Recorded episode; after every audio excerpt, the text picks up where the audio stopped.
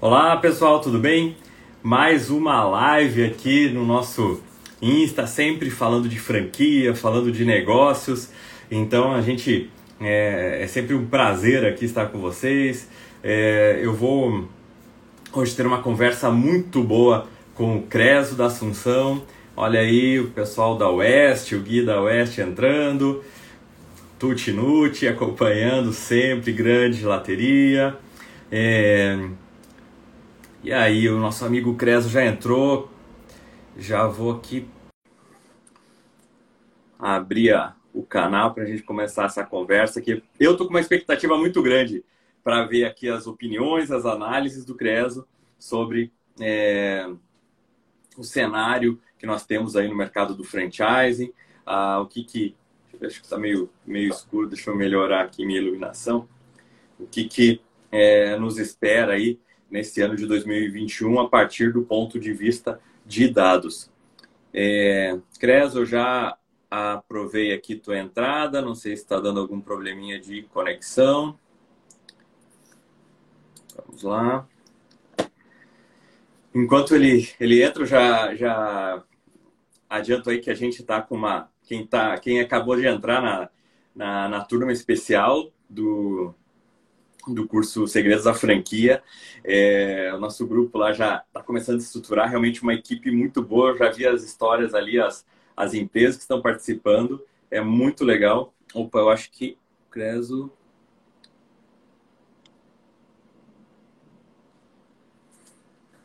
Caiu a conexão dele, vamos ver se retorna. É, e amanhã, amanhã não, quinta-feira é o último dia para a turma especial. Então, se você pensa em franquear teu negócio, é, quinta-feira, 11 é, é, de fevereiro, é, é o último dia para essa turma especial que tem um acompanhamento. A gente está programando todo um acompanhamento online, encontros da turma ali, em que eu vou conduzir essas discussões para a gente avançar de uma forma muito rápida na formação dessas franquias. E também é a última turma com preço de 2020, ainda dois mil reais. Logo depois, a partir de sexta-feira, já é 3 mil. Então, se você pensa em algum momento franquear, até quinta-feira é o momento, uma grande oportunidade. A gente tem visto aí uma expectativa muito grande, muita gente querendo saber sobre franquia, querendo. Eu estou aqui esperando o Creso falou que vai sair e entrar de novo. Vamos lá. Acho que agora.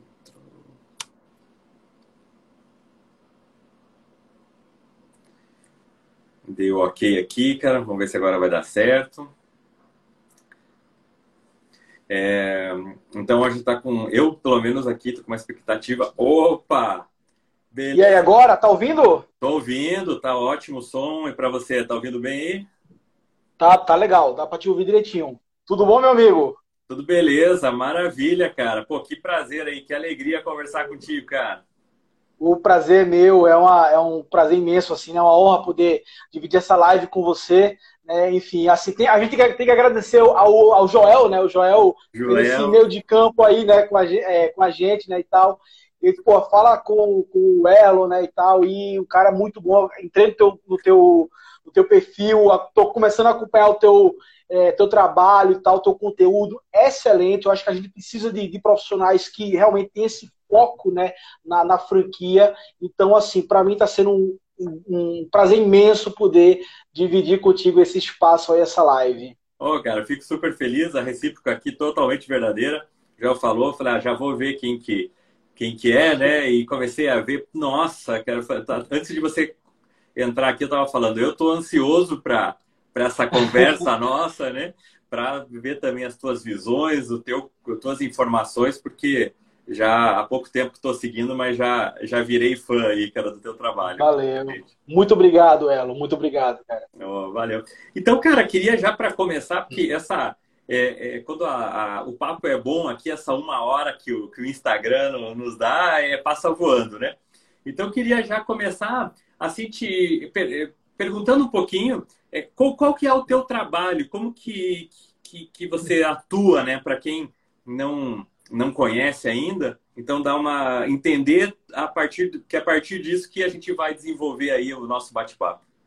Claro, claro. O meu trabalho ele está todo voltado para a parte analítica, né, da de consultoria. Então, é, ou seja, análises, né, estudos. Né? Então, é, eu trabalho muito com estudos de viabilidade econômico-financeira, né, ou seja, para quem quer empreendedores, investidores que querem abrir novos negócios, novos projetos, né? Então, análise de investimentos em ativos reais. Né? Eu não trabalho na área financeira, tá? Eu não sou analista de mercado financeiro. Então, todo o meu foco, minha expertise está realmente em ativos reais, em projetos de investimentos, em negócios, né? E aí inclui também a parte de franquia. Então, no caso, é, é os é, franqueados, né, pessoas que querem comprar uma franquia, abrir unidade de uma franquia, é como o pessoal vir até mim, olha, eu quero fazer uma, um estudo, avaliar, ver se vale a pena é, é, eu, eu abrir uma franquia de tal empresa, de tal marca, em tal região, quero fazer um estudo de viabilidade, uma validação. Então, eu trabalho muito nessa área, com estudo de mercado também. Então, uma área de estudo de mercado é uma área que eu exploro bastante né, no meu trabalho, sabe? Enfim, área de dados, análise de dados, mineração de dados. Então, assim, o, o, o escopo do meu trabalho é todo voltado para essa área mais quantitativa, né? Entendeu? Então, tanto a questão lógica, de investimentos, enfim, de negócios. Diga, pode falar. Uhum. É, não, é só que estava entrando uma, uma ligação aqui, eu tive que. que... Ah, tranquilo, tranquilo, acontece, com é. certeza. É. Então, assim, eu, eu comecei mesmo na parte de estudo de mercado. Então, é análise de retorno sobre investimento em marketing, estudo de mercado, e aí fui migrando naturalmente para essa área de estudo de viabilidade econômica financeira, análise de investimentos, de projetos de investimentos, né, mineração de dados, análise de dados. Né? Então, hoje, meu, todo o meu portfólio está voltado para é, é, soluções nessa área. Agora sim, isso não quer dizer que eu atendo só empresas de médio e grande porte. Não, muito pelo contrário, atendo muito empresas pequenas, em pequenos empreendedores, né? Então, o trabalho ele é algo flexível. Ele, claro que eu já atendo empresas maiores e tal, isso acontece com, com frequência, mas a gente também atende muito o pequeno, né? O micro é, empresário, o pequeno empresário, o micro, micro ou pequeno empreendedor. Então, é muito comum vir até gente, é, é, por exemplo, vir até, vir até mim pessoas que, ah, eu estou com um exemplo, 50 mil reais, 100 mil reais, estou com um projeto assim, quero saber se vale a pena eu investir e tal, né? Vamos fazer um estudo de viabilidade. Então, é uma coisa mais simples. Consequentemente, né, o, é, é, o, o, valor né, de um serviço desse é muito mais em conta do que quem vai investir um milhão, dois milhões num projeto bem maior. Né? Então, a gente consegue, o legal de serviço, né, na minha área, é você, você consegue se adaptar muito bem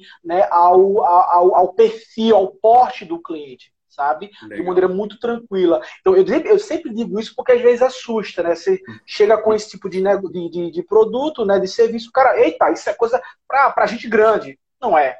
Né? Assim como o seu também, é, se você puder até falar um pouco mais aí para o meu público, né, e tal, porque está assistindo aí, como é que funciona o teu trabalho, que eu imagino também que não é só para o grande, é para o pequeno também, né?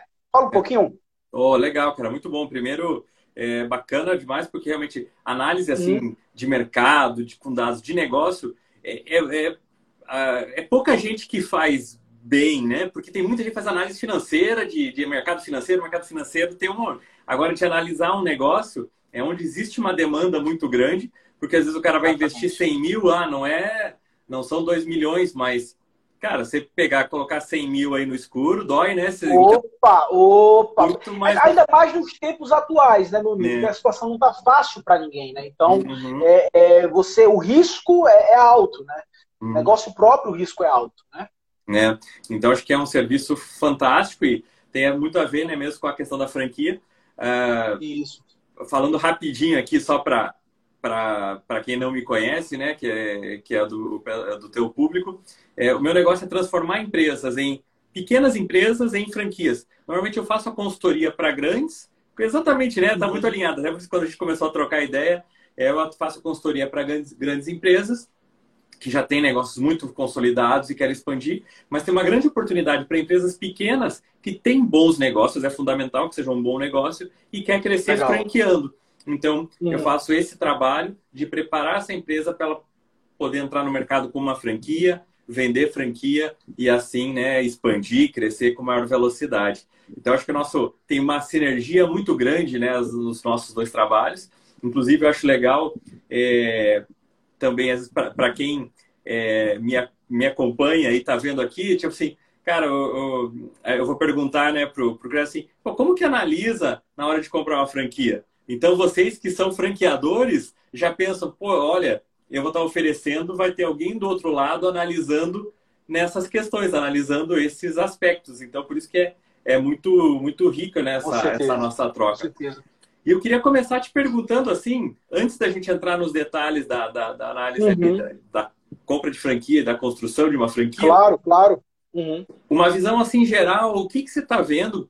É, não sei se você tem essas, né, se você já fez uma análise nesse sentido, para negócios, então para franqueadoras, né, para o mercado, tá bom tem uma expectativa boa para quem está franqueando, para quem está começando a vender franquias, para quem quer comprar uma franquia? De modo geral, como que você vê isso com base nos dados, na tua análise? Perfeito. É, poxa, Elo, eu, eu vejo um potencial muito grande para quem quer franquear. Por quê? Vamos lá. É, a gente, o cenário atual, né, se a gente fizer um comparativo com o que a gente viveu há algum tempo atrás, né, hoje a gente vê, um, um, por exemplo, a questão do emprego. Vamos começar falando do emprego. É, muita gente que empreende não empreende por vocação, empreende por necessidade, né? Então a gente tem um cenário aí onde a gente tem cada vez o emprego formal, né, de maneira formal, é, com carteira assinada, ele está cada vez mais escasso né, no nosso, no nosso país, eu acho que no mundo como um todo, né? Agora, trabalho não falta. Falo de emprego formal, carteira assinada. Tá? Então, é, cada vez mais a gente vê uma escassez né, de, de, de vagas de emprego formal. É, os que existem, né, as vagas que existem, os empregos que existem, geralmente há uma rotatividade muito grande né, de pessoas, de funcionários e tal. Então, antigamente a gente sabe que as pessoas entravam numa empresa, às vezes se aposentavam na mesma empresa, né, então passavam anos né, na mesma. Hoje não acontece mais isso, né?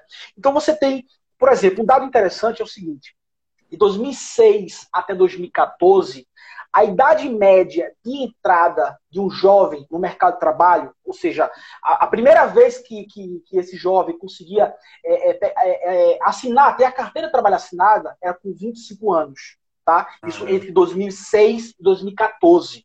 Tá? Ou seja, isso é a idade média. Depois da nossa da crise que a gente teve, e a partir de 2015, 2016 né, e tal, essa idade média passou para 28 anos. Ou seja, em média, o jovem entra no mercado de trabalho de maneira formal, né, tendo a sua carteira de trabalho assinada com 28 anos. Cara, é muito tarde. Muito tarde. É muito tarde. tarde. Ou seja, emprego formal está acabando. E com essa pandemia que a gente viveu agora, a escassez né, vai ser ainda maior. Agora, isso significa que falta trabalho? Não. Então as pessoas estão tendo que se virar. Então você tem que vários caminhos aí. Você pode é, ser autônomo, né? Trabalhar por conta própria. Tem gente que roda de Uber, tem gente que faz o. Cada um vai se virando como pode. Outros vão ter que empreender, porque de repente tem uma condição, tem uma grana guardada e, e começa a pensar na possibilidade de empreender. Além disso, o que é que força esse empreendedorismo nas pessoas? A questão da taxa básica de juros da economia, né? a Selic. Então, por muito tempo, a gente tinha uma Selic relativamente alta, comparada, né, uma, taxa de juros relativamente alta comparada a outros países do mundo. Né? Então, você, é, uma, é uma taxa de juros que não incentivava o empreendedorismo. Porque as pessoas, com a taxa de juros alta, né, as pessoas acabam se focando mais em ativos de renda fixa. Né? Então você se acomoda mais, a população tende a se acomodar mais em, em aplicações de renda fixa. Né? Então não força o empreendedorismo. O crédito fica mais alto e você está ali, poxa, você, se você consegue uma situação onde você tem uma taxa de juros alta e uma inflação controlada, você tem uma boa rentabilidade na renda fixa. Então as pessoas tendem a se acomodar. E não é época que você tinha mais emprego. Hoje não. Hoje tem menos emprego, taxa de juros baixa, ou seja, viver de renda fixa, ou seja, você conseguir ali ter, ter um, alguma rentabilidade na renda fixa está muito complicado. Então, isso fez com que as pessoas, de um tempo para cá, começassem a cada vez mais a migrar né, para é, investimentos, enfim, de maior risco. Né? Então você, as pessoas começaram aí, por exemplo, é, para o mercado financeiro. Então a gente viu, a gente tem, tem notado isso de uns dois, três anos para cá, muita gente entrando na bolsa de valores. Por quê? Porque sabe que em renda fixa não vai conseguir mais nada. Né? Então o cara hoje tem que se arriscar, não tem para onde fugir. Se ele não assumir algum risco, mesmo que seja mínimo, ele não tem potencial de ganhos. A, a, existe uma correlação muito forte entre potencial de retorno e risco. Quanto maior o potencial de retorno, né, maior o risco. Então, quem quer ganhar mais tem que se arriscar mais. Então, por isso que as pessoas estão migrando mais para o mercado financeiro de é, renda variável, estão buscando empreender mais. Claro, isso por um lado, a gente tem a questão da, da, da Selic baixa, né, que você não pode mais se acomodar é, é, é em, em, ativos é, de renda fixa ou mesmo depender de aluguel. Muita gente dependeu de aluguel por muitos anos. Hoje, aluguel está muito fraco, né? A gente sabe disso. A rentabilidade do aluguel caiu muito. Não é mais a mesma de outrora. Então, é, isso tudo tem forçado as pessoas a.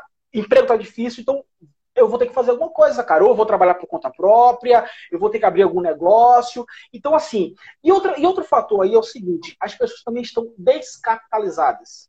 Né? Isso é um outro fator também. Então, juntando esses três elementos, eu vejo um grande potencial para investimentos em franquias pequenas principalmente as pequenas, as micro franquias. Então, eu vejo um potencial muito grande. Ou seja, uma grande entrada de pessoas pra, nesse mundo do empreendedorismo, né, pessoas que querem empreender, é, é, muitas vezes, na maioria das vezes, por necessidade, tá? Tem pouco capital, ou seja, é um cara ali que ele não consegue emprego, tá com uma graninha ali guardada, alguma coisinha, não quer investir no mercado financeiro porque não tem conhecimento, não, não tem, muitas vezes, é, é, é não tem saco para estudar aquelas coisas todo do mercado financeiro. E outra coisa, viver de, de mercado financeiro é muito difícil. Uhum. Então esse cara, ah, eu vou empreender. Só que esse cara muitas vezes não tem visão de empreendedor. Ele não, não é um empreendedor por vocação. O cara que surgiu necessidade, ele tem que empreender. E aí ele enxerga na franquia algo, caramba, eu posso empreender tendo o suporte de alguém que já percorreu o caminho das pedras, sabe? Eu posso investir pouco, sei lá, 10, 20, 30 mil reais nessas micro franquias, um exemplo, né? Hum. Existem muitas desse, nesse porte, né? E aí esse cara, poxa vida, eu tô com pouco dinheiro, mas o que eu tenho dá para abrir uma franquia. Eu não tenho muito conhecimento de negócio e mercado, mas, cara, eu vou ter o suporte do, do franqueador. Hum. Então, acaba juntando muita coisa, sabe, o útil ao, ao agradável, né? Então, eu vejo um potencial incrível para isso, para essas micro franquias. Eu acho que vai bombar nos próximos anos aí franquias nesse porte menorzinho para quem não quer, porque a gente sabe que uma franquia é, é, convencional é de 100 a 500 mil reais, né? Uma né, convencional. Claro que tem unidades que valem muito mais que isso, mas vamos colocar numa média de 100 a, 100 a 500 mil reais. É, agora, as menores vão ter no máximo 100, não é isso? Me corrija se eu estiver errado. Uhum. Né? Então, sei lá, tem franquia de 15 mil reais, né? Talvez tenha até menos, menos que isso. É. é verdade? Eu acho que tem, e, e eu, eu tenho até, hum, concordo totalmente, acho que todo cenário aí, né, realmente é o que a gente vê, e você com, uhum. com, com dados, né, é muito legal, né, esse dado de que os caras estão entrando Agora... formalizar, no, no, trabalho formal com 28 anos, é uma coisa que eu não sabia, e, cara, que é muito impactante, realmente. Então, isso, isso aí realmente dá, dá base, assim, para as coisas que a gente acha, e às vezes, é, com o dado mostra, não, é isso mesmo ou não é isso, então... Exatamente, porque é uma questão de, de opções, né, Nelo? Poxa, é, muita gente vai optar, se tivesse opção, optaria, optaria por, por um, um emprego formal que ganhasse muito bem. Mas hum. é de estar cada vez mais escasso. Vez então, mais você é forçado a ou ser autônomo, ou empreender, fazer alguma coisa. Então, agora, claro, muitos entram sem saber, mas acabam se apaixonando pelo empreendedorismo. Né? Então, uhum. o empreendedorismo tem muito isso. Né? Você entra, às vezes, meio com necessidade, só que depois de tempo você se apaixona, você vê o mundo maravilhoso que é o mundo do empreendedorismo, né? E aí você não quer mais largar isso de jeito nenhum, né? Você é. se torna seu, seu empresário, patrão e tal, e você, caramba, eu quero ficar nessa para sempre. É. Né? Então, por exemplo, tem alguns dados aqui. Eu acho que a grande sacada é você é, saber onde, onde você vai apostar. Porque, por exemplo, franquia tem aí um, um leque gigante né, de setores, de segmentos, né? Então, você saber aonde você vai apostar. Então, por exemplo, eu estou aqui com alguns dados só passar por alto aqui, do, de segmentos, né, que o impacto do coronavírus, né, da, da, da, pandemia em alguns segmentos. Então, por exemplo, hotelaria e turismo caiu 66%, né, ou seja, comparando o terceiro trimestre de 2020 com o terceiro trimestre de 2019. Então foi, o que, foi um dos segmentos que mais caiu. Mas teve, que, mas teve segmento que cresceu, cara. Saúde, beleza e bem-estar. Cresceu quase 10%, comparando 2019 e 2020. Ou seja, existe sempre espaço. Hum. Alguns segmentos vão cair, mas outros vão crescer. Então, cabe ao, ao, franqueador e ao franqueado, em potencial, identificar quais são esses segmentos. Porque espaço, com certeza, tem. Cara, que legal, que bacana, muito bom. E eu acho até, eu gostaria só de colocar até que, eu acho que realmente as micro franquias, né, que são aquelas até 90, até 100 mil reais, eu acho que tem um mercado, né, que você já falou, para explodir, para crescer demais. E eu acho que aquelas outras franquias, sabe, até de 100 talvez a 300 mil, que tem muitas franquias boas nesse segmento, acho que tem oportunidade porque com esse, tem, tem muito executivo que perdeu o trabalho, que perdeu o emprego, total, o cara total. tem uma rescisão bacana, só que ele não consegue mais se recolocar naquele patamar muito. que tinha. Então, eu acho que talvez, né? Claro que é proporcional, não vai ser tão grande, mas é. É. Eu, eu falei que assim, numa escala, numa escala maior, eu penso assim, você pensa logo de cara as micro franquias, né? Uhum. Tem muito espaço aí, essas é, baseadas né, que você consegue fazer pela internet, é, home base, né, e tal. E você tem muito potencial para isso. Agora, é claro, sempre vai ter espaço para franquia de um porte maior, né? De 100 a 500 mil, 300 mil reais. Porque, como você falou, é, tem muita gente aí que saiu do emprego, é, 10 anos de empresa, 15 anos foi demitida, né, recebeu um puta de um valor de rescisão de contrato, né, e tal, e o cara tá, não consegue mais se recolocar no mercado de trabalho, às vezes o cara tá num momento da vida que é difícil de se recolocar, e esse cara vê, cara, eu só tenho agora é, investir uma parte do meu dinheiro no mercado financeiro e outra parte eu vou ter que empreender. Eu vou ter que uhum. empreender, porque a gente sabe que empreender, o potencial de retorno, isso é importante lembrar, pessoal, potencial de retorno em ativos reais, ou seja, potencial de ganhos, de, de rentabilidade em empresas, em geral, é maior do que o potencial de retorno em mercado financeiro. Hum. Tá? Em geral, isso é muito. Então, tanto é que o risco de ativos reais é maior. Então, se você comparar investimento em ações em uma empresa, em geral, tá claro que existem algumas variações aí, mas em geral o risco de investimento em negócio próprio é um pouco mais arriscado do que em ação convencional, se depender de dividendos. Não estou falando day trade, não estou falando trade. Tá? Falando você investir normal como investidor, buy and hold em ações, onde você é, é, é, é compra aquela ação ali para ganhar dividendos e tal, não sei o quê. Enfim, então, assim, agora, claro, quando você opta por uma franquia, você está reduzindo um pouquinho mais esse risco aí, porque você está pegando um negócio que já foi testado, já foi né, validado de diversas formas e tal, então você já consegue passar por esse caminho com mais facilidade, né, vamos dizer assim. Ah, perfeito, cara, que legal, muito, muito bacana. É bem importante que você falou, né? Às vezes as pessoas que têm um pouco de dinheiro, cara, sei lá, que tiver 200 mil, 300 mil, e, e ficar, ah, vou colocar na bolsa, vou colocar na bolsa. Se for no, é, no, assim como investimento, dificilmente ele vai conseguir sobreviver, né, ter um resultado financeiro que diz, não, você consegue, colocou 300 mil lá e agora você vai viver disso. É, e, é complicado. E no negócio é você complicado. consegue colocar 300 mil, fazer o negócio funcionar e você pô, realmente viver, ter uma vida né, a, a legal com aquele negócio. É exatamente com certeza que o negócio, ele dá uma rentabilidade muito maior, né? Então, às vezes, as pessoas ficam sonhando um pouco com investimento de bolsa, que aquilo vai resolver a vida, e o, e o negócio ali de verdade, né? O ativo real, né? É, é o que dá o maior dinheiro mesmo. É um, é um com certeza, com certeza.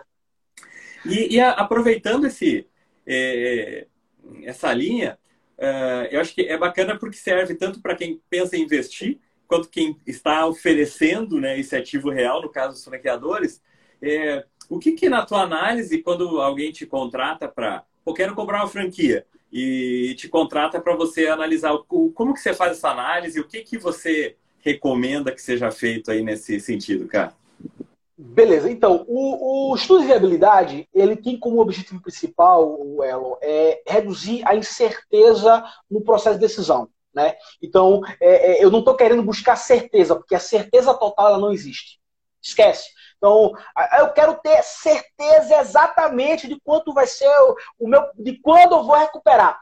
Esquece, certeza total não existe. O que a gente tem que fazer é reduzir incerteza para que eu possa conhecer os riscos daquele investimento. Né? Então, basicamente, quando a gente fala de estudo de viabilidade econômica financeira, a gente está falando em é, o que é viabilidade. Vamos, primeiro vamos, vamos entender o que é viabilidade econômica e o que é viabilidade financeira. Tá? A viabilidade financeira é quando você tem o capital necessário para investir naquele negócio. Então, por exemplo, uma franquia vai custar 100 mil reais.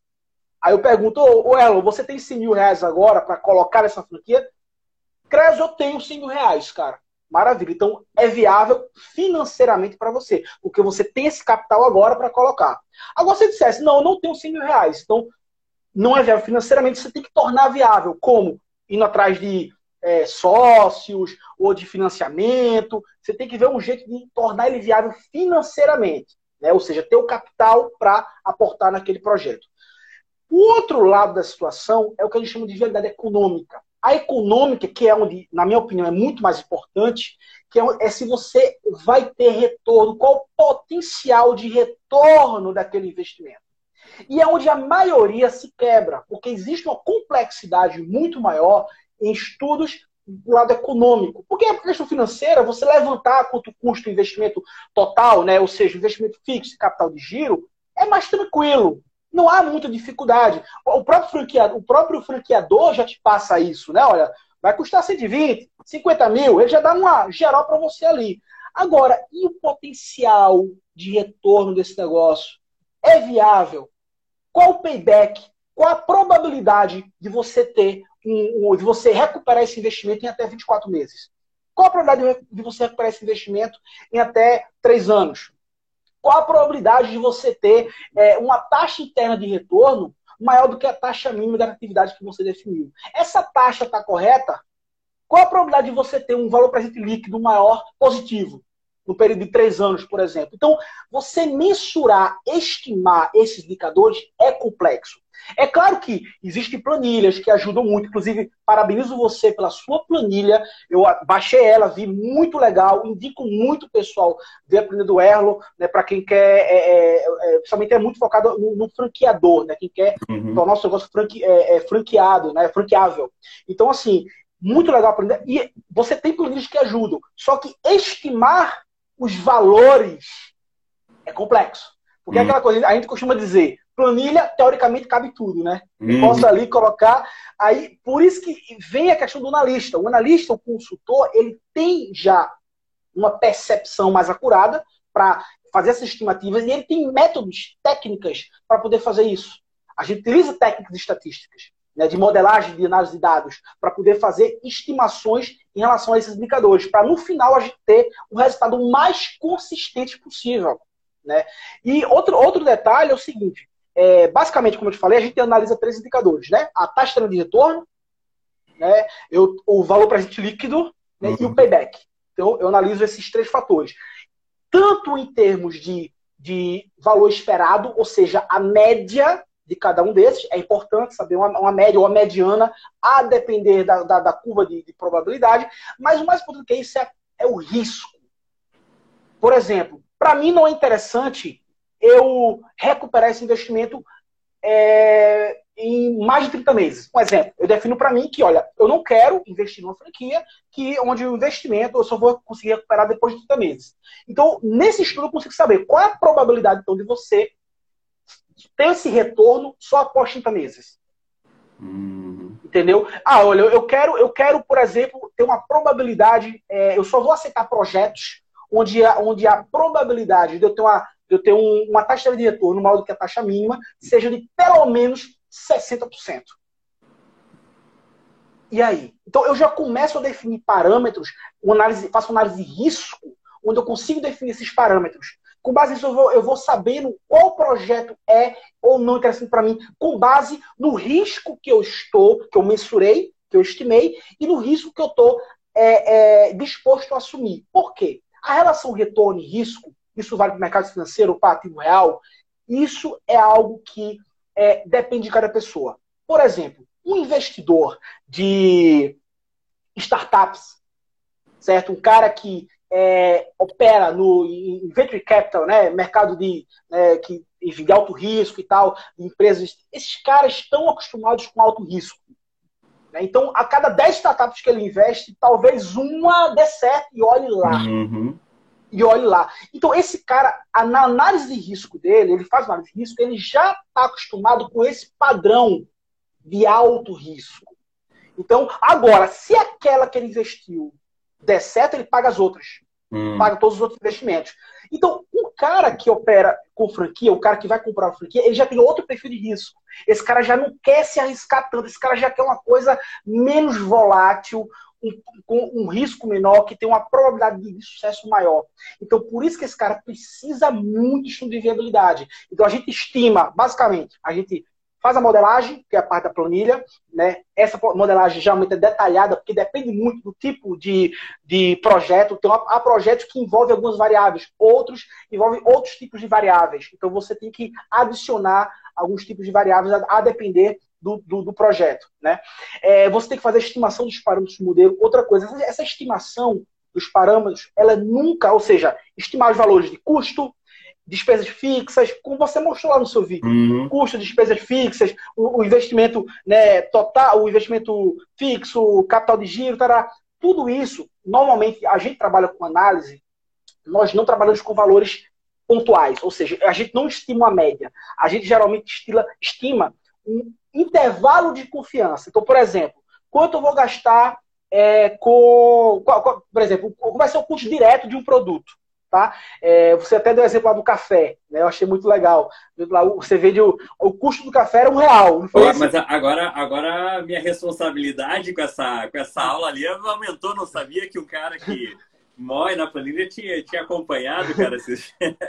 e, não, mas, cara, muito bom. Não, o trabalho que você está fazendo é incrível. Eu indico todo mundo. Não sei se está disponível ainda. Estou até falando propaganda, não sei nem se está disponível a planilha ainda. Oh, não sei se está. Até, até dia 11, até quinta-feira. Ah, pronto, então, pessoal, vão lá no perfil do, do, do Elon, baixem lá que a planilha é show. Vai dar uma base para vocês incrível. Eu gostei muito e parabenizo você por isso.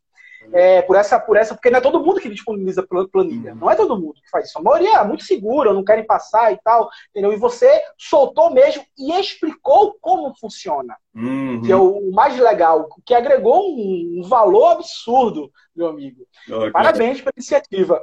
Então, assim, a gente geralmente, quando estima um valor, a gente não estima a média, a gente estima o intervalo de confiança. Então, por exemplo, vamos colocar é, custo, é, despesa com energia, tá? Muita gente coloca aí uma média. Ah, 500 reais. Não, nós analistas, a gente já trabalha com intervalo de confiança. Olha, você tem 90% de probabilidade de ter uma despesa entre, um exemplo, 300 e 400 reais. Então a gente sempre trabalha com esses intervalos. A gente cria curvas de probabilidade em relação a cada variável. No final, de, de, ou seja, cada variávelzinha, se a gente tiver 100 variáveis na planilha, 100 campos para a gente preencher, cada campo daquele vai ser uma curva de probabilidade. E aí, o, o, analista, né, junto com o cliente, a gente vai, eu vou orientar e a gente vai tentar chegar a essas curvas aí, o que é, que é mais realista para o negócio dele. E aí, ao final, a gente vai simular esses dados, fazer uma simulação estatística, para eu ter uma ideia da distribuição de probabilidades para cada indicador financeiro. VPL, né, o, o taxa de retorno né, e, e o payback. Cara, eu queria te pedir, porque para todo mundo, às vezes, conseguir acompanhar até a, a, a conversa, ah.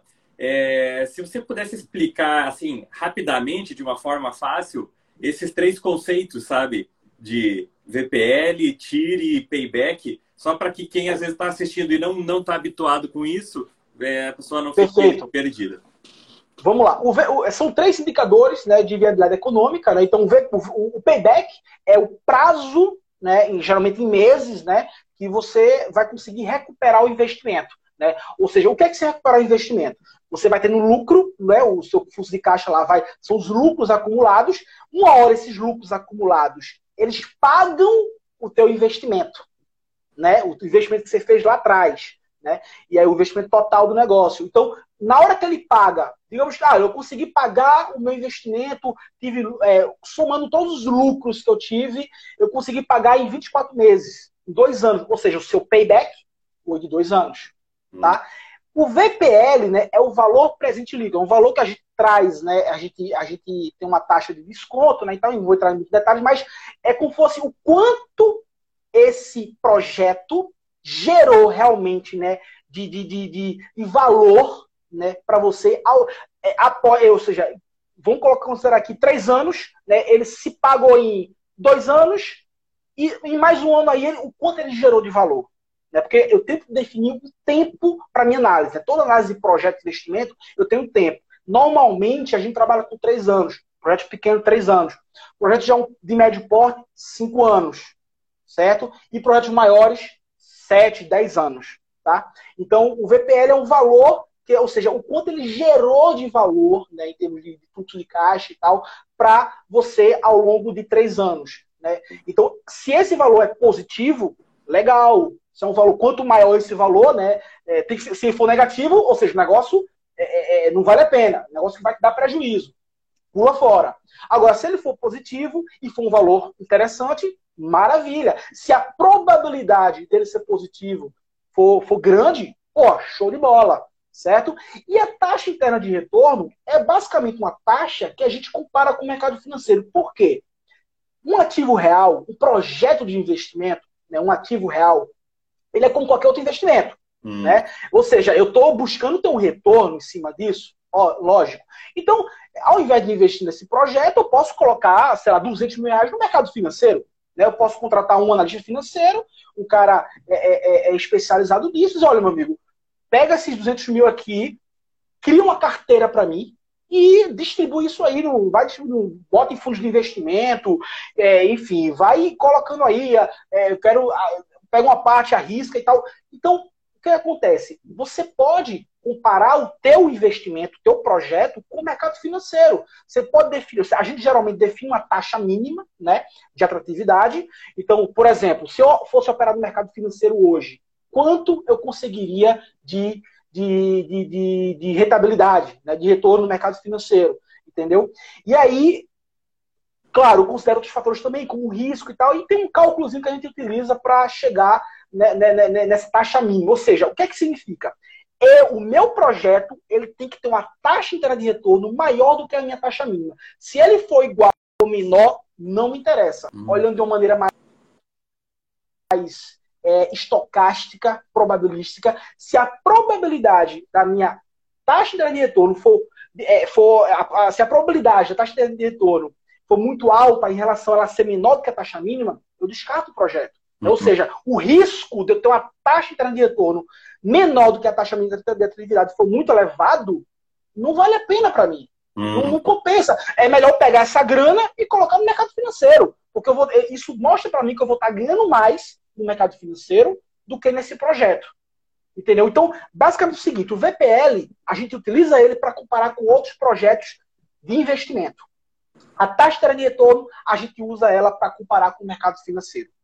Cara, perfeito, hein? Que, que show, que, que aula, né? Então, quem também já conhece lá a planilha, lá na planilha faz ali uma, um cálculo claro, rápido, assim, né, de, de VPL e tal. Então, agora você já sabe, né, quem, quem é quem quer ser um franqueador, quem é um franqueador, você tem noção desses conceitos e de, você tem que saber esses valores para a tua empresa, porque vai chegar um, um interessado é, embasado, um interessado que tem uma, uma visão de investimento, porque a gente fala, é, normalmente o franqueador de negócios, desse, desse nível que a gente está falando, até 300 mil, né? até um, um, primeiro checkpoint ali de até 100 uhum. mil, mas também o pessoal até 300 mil, é, o franqueador quer alguém que vá trabalhar na operação, ele quer alguém que esteja envolvido, mas essa pessoa ela vai trabalhar, vai estar envolvida em função desse retorno do investimento, né? Com certeza, é com certeza. Por, por, lazer ali, ela quer investimento. Então, e, e normalmente, quanto maior o, o investimento, mais ela vai se preocupar com esses é, indicadores, esses índices. Então, se a pessoa vai te perguntar alguma coisa assim, qual que é o teu payback? por que, que teu payback é assim, né? Por que, que é a, a, qual que é o teu VPL, mas por que, que é isso aí? Se o cara não sabe responder, ele já vai ficar bem em descrédito, né? Vai ficar. Exatamente. Não, e assim, e, e, é, é, e, muitos empreendedores, né? O pessoal que vai comprar uma franquia acaba analisando, às vezes, só, só a lucratividade. Não hum. adianta você só usar, você tem que, você tem que ir realmente os indicadores financeiros. Não adianta. Ah, não, só, ó, a lucratividade é de 15%. Cara, isso não quer dizer nada. né? Então, é, é, é, engraçado como, entendeu? As pessoas, por falta de conhecimento, e você está fazendo um trabalho muito bom nesse você está informando. Porque, cara, é, é, eu digo o seguinte: o trabalho de qualquer profissional como você, como eu, é sempre passar informação e reduzir incerteza. Né? Uhum. Então, na hora que eu digo para você, olha, existe um tesouro, um pirata deixou um tesouro em tal, em tal região. Né? Você não sabe que região é essa, mas se eu te passo algumas informações, isso reduz a tua incerteza e aumenta as chances de você atingir o seu objetivo. Então, esse é o nosso trabalho, é dar pistas, porque a certeza total em mercados, em negócios, em investimentos não existe. O que existe é você mensurar a incerteza, reduzir a incerteza para que você conheça os riscos e você possa tomar uma decisão pesando potencial de retorno e risco. Isso vale para tudo. Hum. Sabe? Agora eu queria fazer uma pergunta para você, meu amigo. É, eu quero, quero saber mais aí, é o seguinte. E é uma, é uma dúvida real, real, que eu tenho assim, porque eu sempre fico do lado de quem quer investir em uma franquia, né? O, o, o quem quer ser franqueado. Agora, o cara quer ser franqueador, né?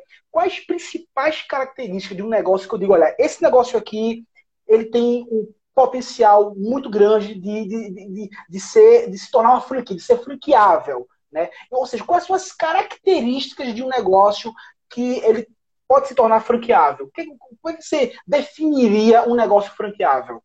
Cara, muito legal. E olha, a, a, a parte principal, o, o, o, principal que eu vejo é, é tá bem coladinho né, do, em tudo que você está falando. É a questão financeira. Porque não tem como o cara querer franquear o negócio que uhum. não vai dar dinheiro para o franqueado. Que ele tem que pensar, vai dar dinheiro para o franqueado e, além disso, ele como franqueador tem que ganhar alguma coisa, né? Que no caso são Com certeza. Ou se... Com certeza. Eu, assim, eu não, eu não, às vezes tem franquia que não cobra royalties, mas ela vende algum produto, ela fornece uhum. alguma coisa para o franqueado e dali ela tem uma margem suficiente para que ela possa ser uma empresa lucrativa, porque a franqueadora é uma outra empresa que ela, o negócio dela é vender franquia.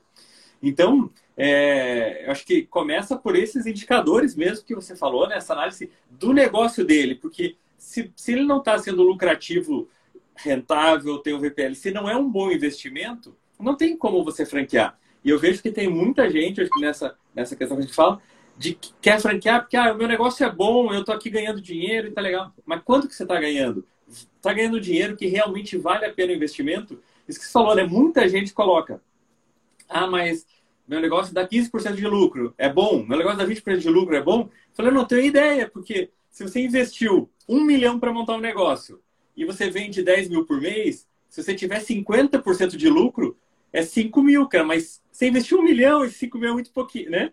Agora, é, é não tem é, como você analisar só pelo lucro. Então, acho que a primeira coisa para o cara ser um franqueador, o primeiro requisito é ele entender o modelo financeiro do negócio dele, se realmente é um bom negócio para alguém investir.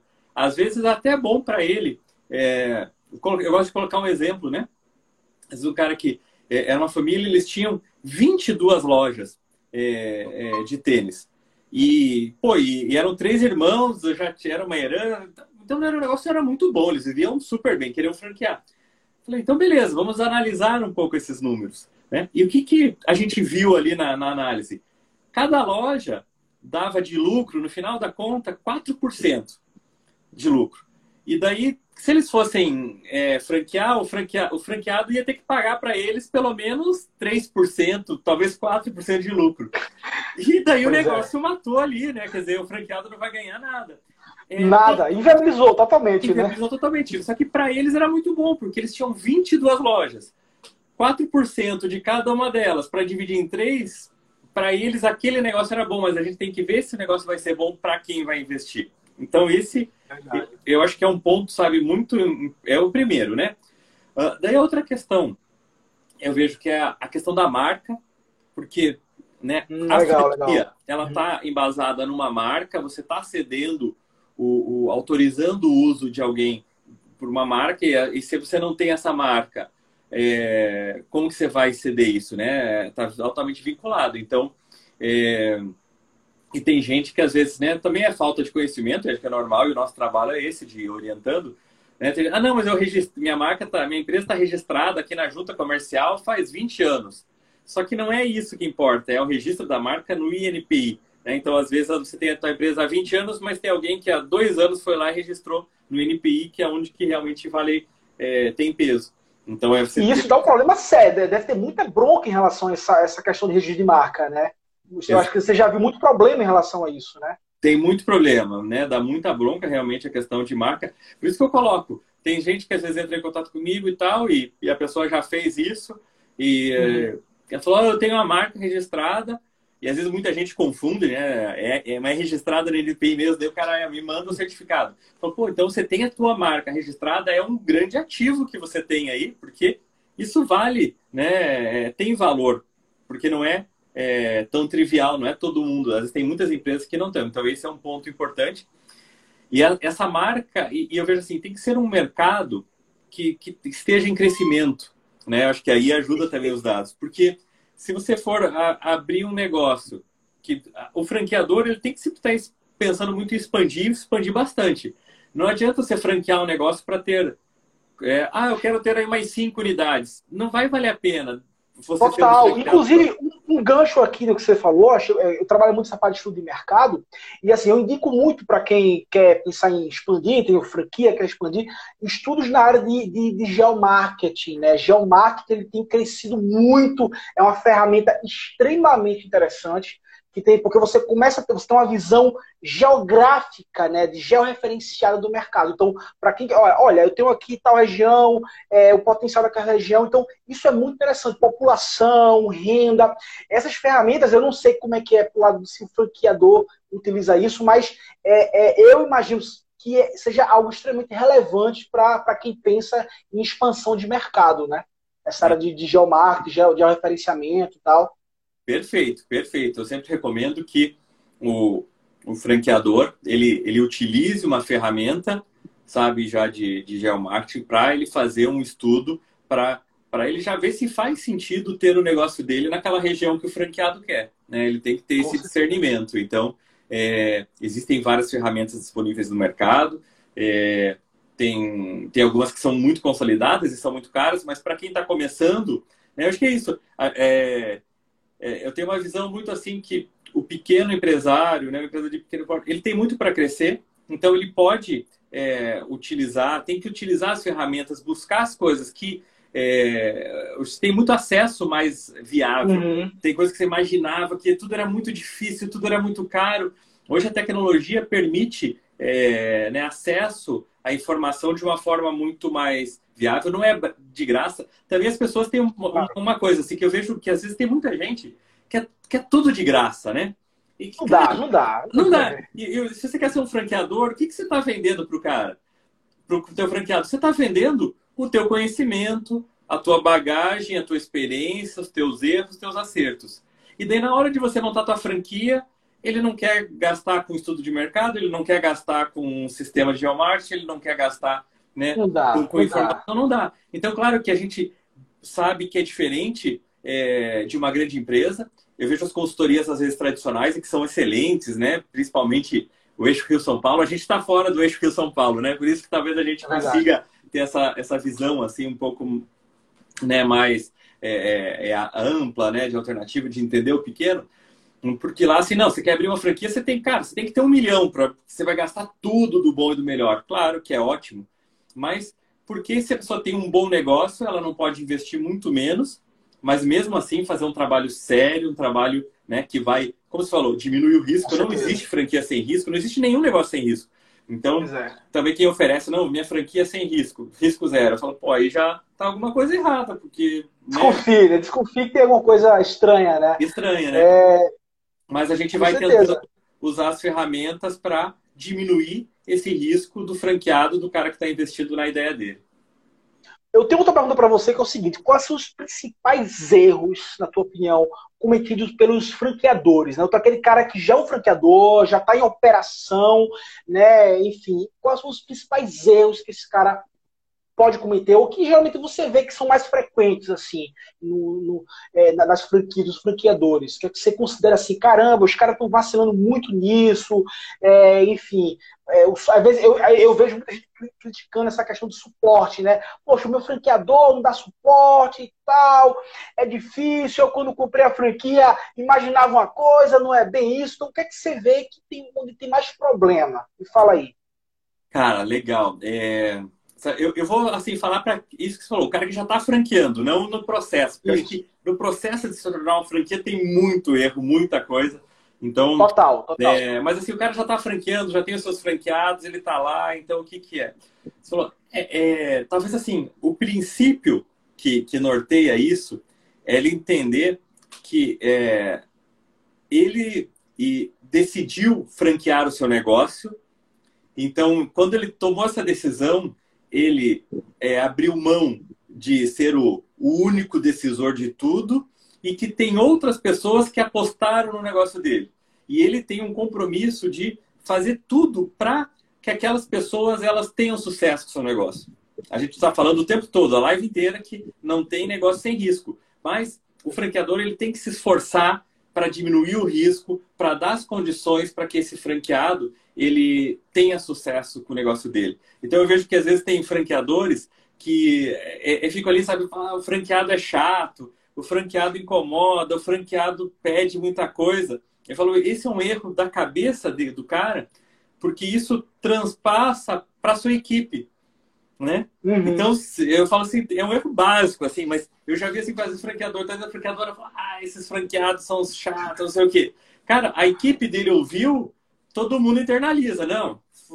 E a franqueadora, qual que é o cliente da franqueadora? É o franqueado, né? O franqueado, então, claro. É ele que sustenta, ele que faz o negócio crescer. Então, eu acho que e isso decorre, né, bem do que você falou, de que não dá, não dá suporte, você acha, você, tudo é cansativo, tudo é chato, tudo é isso. Não, o teu papel é dar suporte, o teu papel é fazer isso.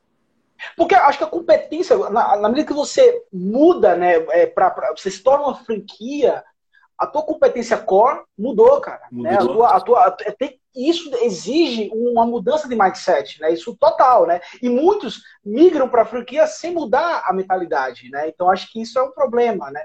E aí é, nesse teu processo, quando você dá sua consultoria, nesse processo, né, em, em tornar uma empresa franquia, né, e tal, você faz esse trabalho também de mudar a mentalidade do, do, do empresário, como é que é isso aí? dentro da tua consultoria, você também, além da questão de processos, a parte financeira, existe também essa questão de mudança de cultura, de mentalidade, como é que é isso? Me fala um pouquinho. Cara, mas é perfeito as perguntas, hein, se... É, se a gente tivesse ensaiado, não ia ser tão. Foi no, no centro das questões mesmo, exatamente. E eu coloco isso, um exemplo muito bom, eu trabalho muito com essa questão.